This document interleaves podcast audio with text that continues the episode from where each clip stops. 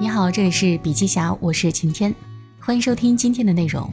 今天为您分享的文章呢是：想要提高竞争力，你需要跨学科思维。无法在自己学习或从事的领域脱颖而出，现有的能力无法支撑自己的梦想，这是现在年轻人陷入焦虑和痛苦的原因。知识加速更迭，时代沧海桑田。按照社会学家布迪厄的说法，学历是在贬值。大多数时候，我们所学的知识已经不能转换成经济成本为我们所用了。但是，正确处理的方式并不是当鸵鸟自暴自弃，而是想出应对之道。其实，只要我们稍稍留意一下招聘贴上的工作要求，就会发现。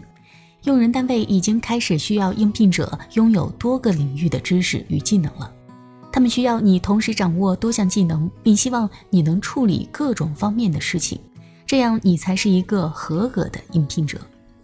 正因为如此呢，我们才需要跨学科思维，并且用不同领域的知识来武装自己。千万不要觉得这会让你分散自己所学的专业的注意力。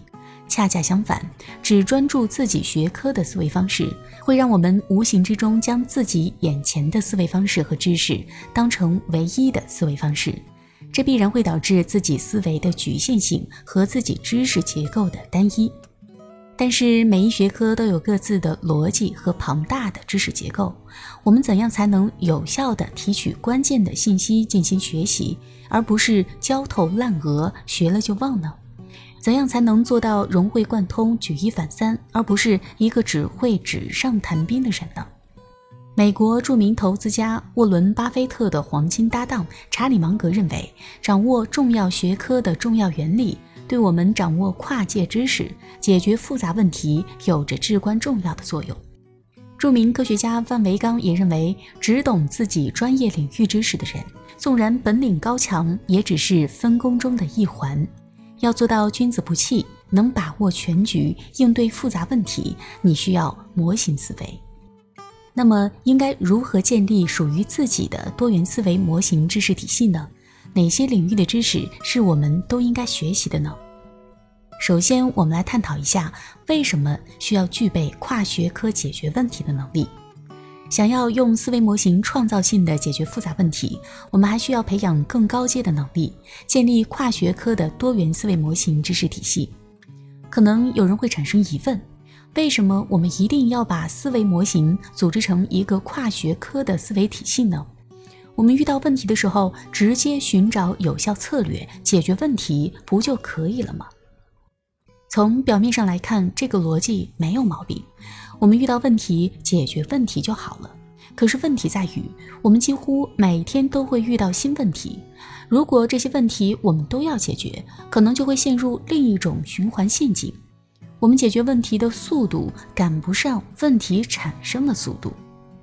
我见过很多能干的经理人，他们很善于解决具体问题。可是他们越善于解决具体问题，就有越多的问题要他们解决。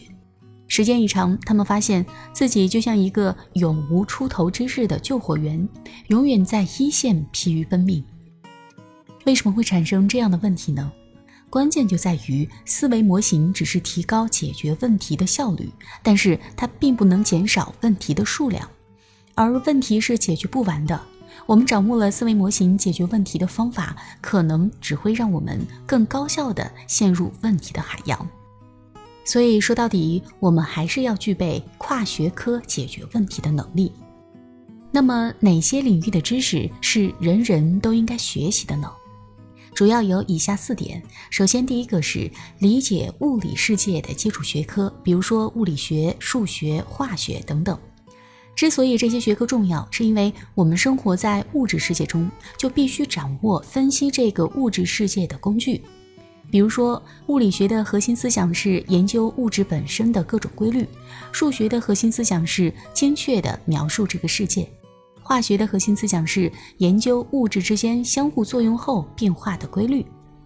华为任正非管理企业的时候，就用到了物理学的熵增定律和耗散结构，这就是一个典型的案例。其实，越是面对过去没遇到的问题和面向未来的问题，就越需要从底层的基础原理中找答案和线索。第二种呢，是理解群体系统规律的学科，比如说像生物学、经济学、社会学等等。这些学科是解释在物质世界基础上产生的生命群体中出现的规律。由于我们每个人都生活在群体中。群体中表现出的进化规律、经济规律和社会规律，对我们思考生活的问题都有极大的帮助。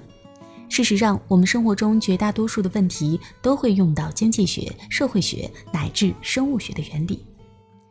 第三类呢，就是理解复杂系统规律的学科，比如说复杂性科学、人工智能、哲学等等。这些学科是研究当群体极度复杂时，复杂系统展现的规律。这个领域也是人类研究的前沿学科。第四类就是理解精神世界的人文学科，比如说心理学、美学、宗教、历史等等。当我遇到一个问题时，我常常会问自己：我还能从上面这四个领域找到不同的思维模型吗？当然，这四个领域的划分并不是唯一的标准答案。我们每个人都可以根据自己的不同的目标、不同的阶段、不同领域，再补充其他必要的思维方式，完善自己的多元思维模型。不过，尽管我们推荐值得学习的学科，其实真正要掌握的不是那些重要学科，甚至也不是这些学科里有哪些重要原理。我们真正要知道的是，掌握一门学科背后的思维方式是什么。因为我们关注的重点不是更多的学科知识，而是更全面的思维方式。如果从思维方式的角度思考不同学科的价值，我们就会发现，其实每门学科背后都有一套应对的思维方式。比如说，数学发展出用符号与逻辑推理的思维方式，物理学发展出依靠第一性原理的思维方式。进化生物学发展出用物竞天择的思维方式，现代美学发展出不断否定常规的思维方式。我们要做的就是找出学科背后重要的思维方式，并纳入自己的知识体系。而且学科的跨度越大越好，因为往往相距越远的学科，思维方式互补性越强。如果我们能把这些不同的思维方式融合在一起，就能够产生全新的解决思路。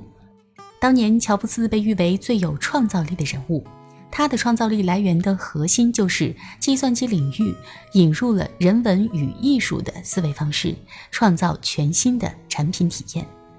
因此呢，从这个角度来看，只要能够给我们提供新思维方式的内容，都值得我们学习和思考。